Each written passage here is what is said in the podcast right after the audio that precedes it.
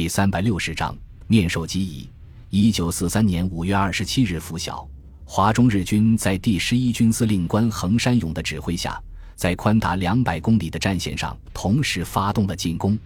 日军航空兵首先紧急出动，逐一轰炸中国军队防线上的战略要点。紧接着，步兵在惊天动地的炮声中潮水般冲向守军阵地，坦克车开足马力在前面开道，以前所未有的规模发动集团冲锋。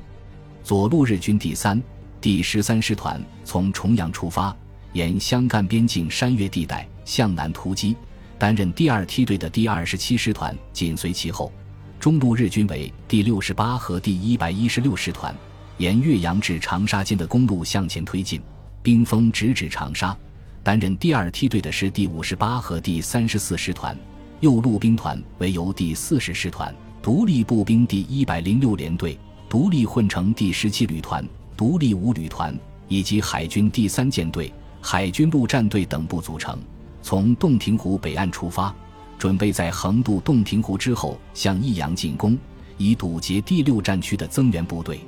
与此同时，驻扎在九江和湖口两地的日军，在十几艘舰艇的掩护下，沿着鄱阳湖两岸向南昌攻击前进，以牵制第四战区部队。踌躇满志的横山勇对自己的部署非常有信心，因而把司令部和中路军一起行动，希望能够亲眼目睹围歼中国军队的壮观场面。然而，战斗打响没有多久，横山勇就感到有些不妥。当第二梯队接替下第一梯队，准备沿着第一梯队扫清的道路快速推进的时候，却发现中国军队已经抢先撤退。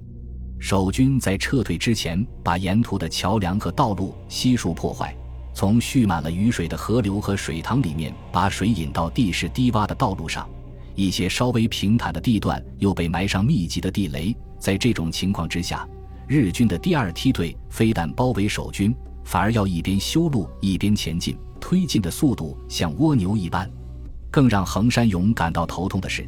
中国空军经常派出三五成群的轰炸机、战斗机，对聚集在道路两侧的日军进行突然袭击，然后在日军战斗机出现之前逃之夭夭，在增加伤亡的同时延缓了推进速度。六月六日，在中国军队的精心安排下，中路日军推进到抵达长沙城北郊。左路日军进抵浏阳，右路日军迫近沅江。此时出现在他们面前的是一道铜墙铁壁般的防线，纵横交错的堑壕和交通壕把一座座山头链接成一个有机的整体。阵地前沿的树木杂草被清除得干干净净，山坡全部被削成九十度坡。山坡上面构筑了无数的暗堡和反坦克火力点。阵地前沿两百米至一百五十米的范围内布满了一道道细密的铁丝网，铁丝网的中间埋着无数地雷，整个防线纵深达到了十五公里。第九战区一次性投入了二十多万的军队在阵地上，而在防线的侧后还有同等数量的部队处于待命状态。骑虎难下的横山勇只得命令全线突击，希望能够找出守军的破绽。长沙城下展开了一场旷日持久的攻防战，中日双方在长沙鏖战不休的时候，扩编之后的犹太军团的两个装甲师和两个摩托化步兵师经陕西进抵郑州，而第一战区协同作战的五个步兵师也集结完毕，随时可以投入战斗。由于此次中原反击作战关系到整个中国战场，甚至太平洋战场局势。孙百里在发起进攻之前，又带着陈诚飞抵郑州，对斯兹皮尔曼制定的作战计划进行最后的审阅。斯兹皮尔曼首先详细的介绍了自己的作战计划。他说道：“一九三八年，郑州花园口出决堤，黄河水奔腾而下，西边一路沿颍河下泻淮河，东边一路沿涡河到安徽怀远流入淮河，黄淮河流后涌入洪泽湖。当时连降大雨。”把花园口缺口越冲越大，从决堤时的四米多冲宽到现在的将近一公里宽。下游过道逐渐干涸，黄河水全部从花园口下泄，黄河就彻底改道了。由于没有固定的河道，新黄河滚来滚去，这样在豫、苏、皖三省之间就形成了一个沼泽区，也就是黄泛区。黄泛区从花园口到淮河长约四百公里，宽十公里到五十公里不等，最宽处甚至有八十公里。由于黄泛区的存在，把日军的防线从中间一分为二。南线日军的防御重点是信阳、阜阳、蒙城等黄泛区边缘的城市；北线日军的防御重点主要集中在黄河对岸的开封、驻黄河改道后开封、中牟、郑州。由原来的全部位于黄河以南，变成分别位于黄河的东西两岸，其中郑州在黄河西岸，中牟则在东岸，由国军驻守。向东四十里是日军占领的开封。和陇海铁路沿线，由于黄泛区内依然沼泽密布，几乎没有人烟，只有少量的伪军和地方保安队在警戒。黄泛区南侧已经是大别山的北路，山脉纵横，又有颍河、涡河、淮河等河道阻拦，而且距离徐州过远，达不到奇袭的效果，因此不能选择这条路线。直接横渡黄河向开封进击的话，优点是一旦突破日军防线。前面就是一马平川的豫东平原，又有陇海铁路可以利用，装甲部队和摩托化步兵能够快速前进。缺点是日军重兵密集，如果不能在日军反应过来之前突破其阵地，敌军就可以利用铁路从徐州源源不断的把增援部队输送过来，使奇袭变成强攻。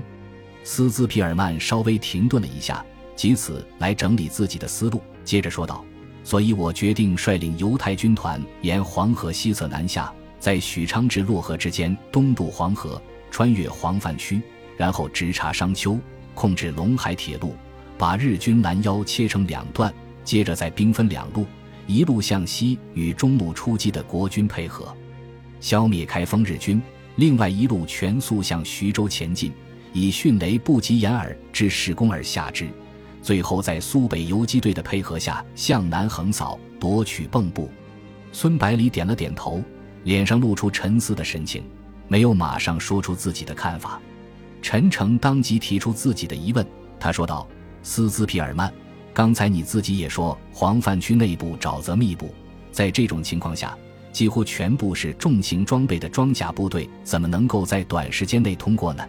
如果被日军发现，拦截在这里的话。”肯定会陷入灭顶之灾，我相信你肯定考虑过这个问题，请告诉我们你是如何解决的。斯兹皮尔曼胸有成竹地回答道：“之所以选择在许昌至洛河之间渡河，是因为这里是黄泛区最窄的地方，只有十公里左右。无论这里的路多么难走，一天的时间总够了吧？我已经命令工兵部队搜集了尽可能多的木材、船只，随时准备铺设一条路出来。”第一战区还支援了相当数量的骡马，就是拖也能把坦克和重炮拖过去。另外，侦查人员也进行了仔细的勘察，尽可能把路线选在比较干硬的地方。陈诚皱了皱眉头，说道：“感觉还是有些不妥。不过，我自己也没走过黄泛区，没有这方面的经验。希望你做足准备工作，保证万无一失才行。”孙百里点了点头，说道。慈修兄说的很对，必须做好应付突发事件的准备，因为这次行动只能成功，不能失败。我认为，在装甲部队穿越黄泛区之前，要派出相当数量的步兵过去，把附近地区彻底肃清。这样，即使花费的时间超过原定计划也没有关系。这支部队只能由第一战区提供。斯兹皮尔曼连忙说道：“的确有这个必要。”孙百里接着说道。你的部队全部是犹太人，很难获得沦陷区民众的信任。大部分士兵有不懂中文，所以必须配备相当数量的中国士兵。”斯兹皮尔曼说道。蒋鼎文长官额外给每个营配备了一个排的中国士兵，专门负责处理与民众的关系。蒋司令考虑得非常周到，很好。孙百里赞许地点了点头，接着说道：“还有两件非常重要的事情，虽然和战斗无关。”但是关系到我军能否在沦陷区站稳脚跟，所以必须交代一下。第一，攻击部队要携带充足的补给，至少保证在占领商丘等大城市、缴获日军物资之前，不需要从地方征集粮秣。第二，军纪必须严明，军容必须整洁。接着，孙百里详细解释这么做的原因：黄泛区民众本身就饱受饥荒之苦，不可能有余粮提供给军队；沦陷区民众已经在日寇的铁蹄下生活了五六年的时间，日夜盼望着国军能够打回去。如果他们第一眼看到的国军跟叫花子一样，必然会在心里产生疑问：这样的军队能够顶得住日军的反扑吗？会不会像从前一样灰溜溜地走掉呢？因此，必须用雄赳赳、气昂昂、威武雄壮的气势，彻底征服民众的心灵，在他们的内心深处产生不可战胜的信念，从而全副身心地支援国军。明白了，斯兹皮尔曼的脸上露出恍然大悟的表情，由衷地说道：“这些我倒是没有考虑过，确实非常重要。”最后，孙百里说道：“攻克徐州之后，就会变成孤军深入的态势。”必然面临日军的疯狂反扑，所以要有打恶仗的思想准备。斯兹皮尔曼神情肃穆地说道：“总统先生，犹太军团既担负着中国人民的重托，也背负着犹太民族的命运。无论什么样的困难，都能够坚持下来的。”好，孙百里和陈诚站起身来，齐声说道：“那就预祝你旗开得胜，马到成功。”